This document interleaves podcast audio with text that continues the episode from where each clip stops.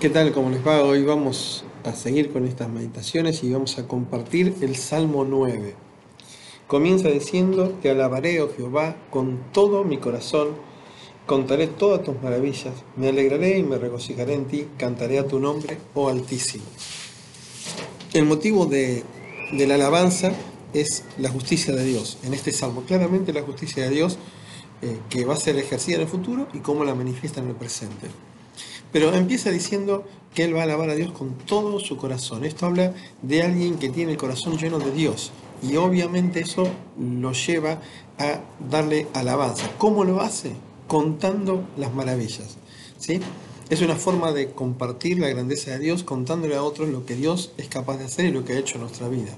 En el versículo 2 cambia el enfoque y dice, me alegraré y me regocijaré en ti. Ya ahora no mira los hechos, sino mira la persona detrás de los hechos. Ya no cuenta lo que hizo Dios, sino lo que es Dios. ¿Y cómo lo hace? Cantando a su nombre. Uno de, empieza después a relatar cuáles son esas maravillas que vio. Y entonces dice, mis enemigos volvieron atrás, perecieron delante de ti. Dios lo defendió en algún momento de la historia de la vida de David. Y ¿Qué fue? ¿Cuál fue la motivación por la que Dios hizo esto? Dice, porque has mantenido mi derecho y mi causa, dice el versículo 4. O sea, David, eh, Dios lo defendió y demostró que David estaba cumpliendo lo que Dios pedía. ¿sí? Dice el versículo 5. Y ahora va a hablar del juicio de Dios, el juicio de Dios en el futuro y que el juicio de Dios va a regir a todas las naciones. Dice 5 y 6, lo voy a leer. Dice, reprendiste a las naciones Destruiste al malo, borraste el nombre de ellos eternamente y para siempre. Los enemigos perecieron, han quedado desolados para siempre, y las ciudades que derribaste, su memoria pereció con ellos. Hay mucho para aprender acá, pero les voy a contar solamente tres cosas importantes, o por lo menos que Dios me habló a mí. Primero que el juicio de Dios a las naciones, como dice en el 5, dice va a contemplar tres hechos. Primero dice el nombre. El nombre tiene que ver con la persona, con lo que significa y lo que es en su carácter, en su moral, en su conducta. Después dice que va a borrar las ciudades, son los hechos, las acciones que ellos llevaron adelante. Y después dice que va a borrar su memoria, va a borrar su historia. Entonces Dios contempla la persona, contempla los hechos y contempla las acciones que ellos hicieron.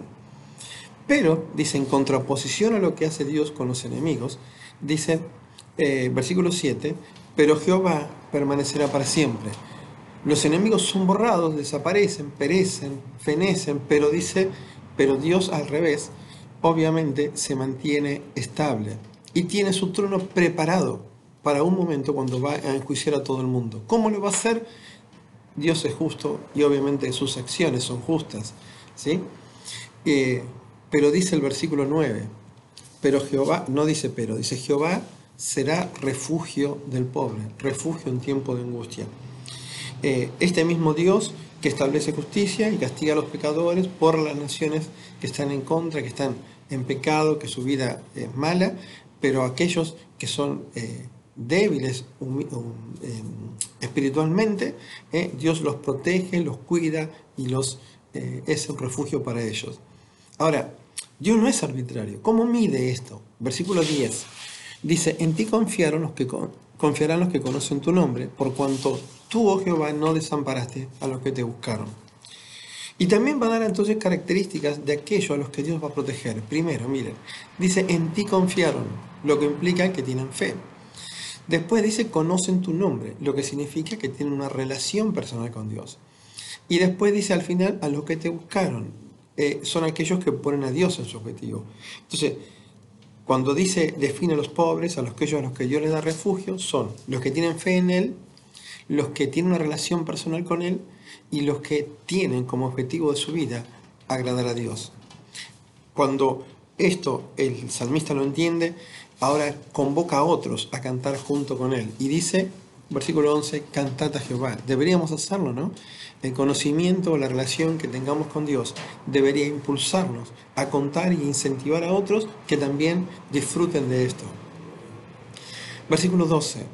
Dice, porque Él demanda la sangre, se acordó de ellos, no se olvidó del clamor. A veces pensamos que Dios está alejado, que Dios no se da cuenta de las injusticias que en el mundo hay Y acá el salmista dice, Dios va a demandar la sangre, Dios guarda.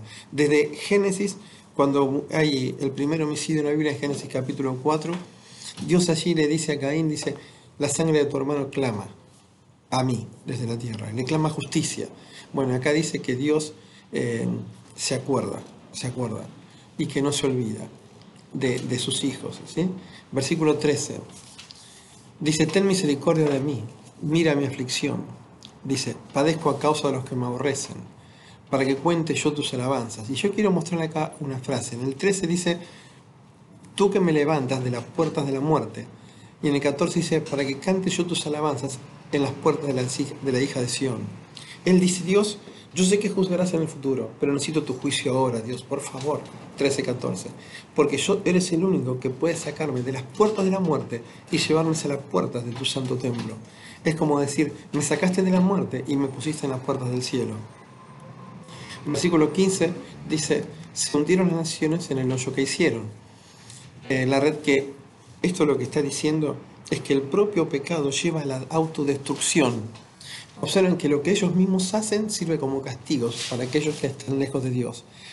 Y aunque parezca que Dios no está, dice el versículo 16, eh, Jehová se ha hecho conocer en el juicio que ejecutó. O sea, esta forma de que eh, el que cosecha, lo que se siembra se cosecha, dice, es una forma que Dios demuestra que su juicio eh, está presente.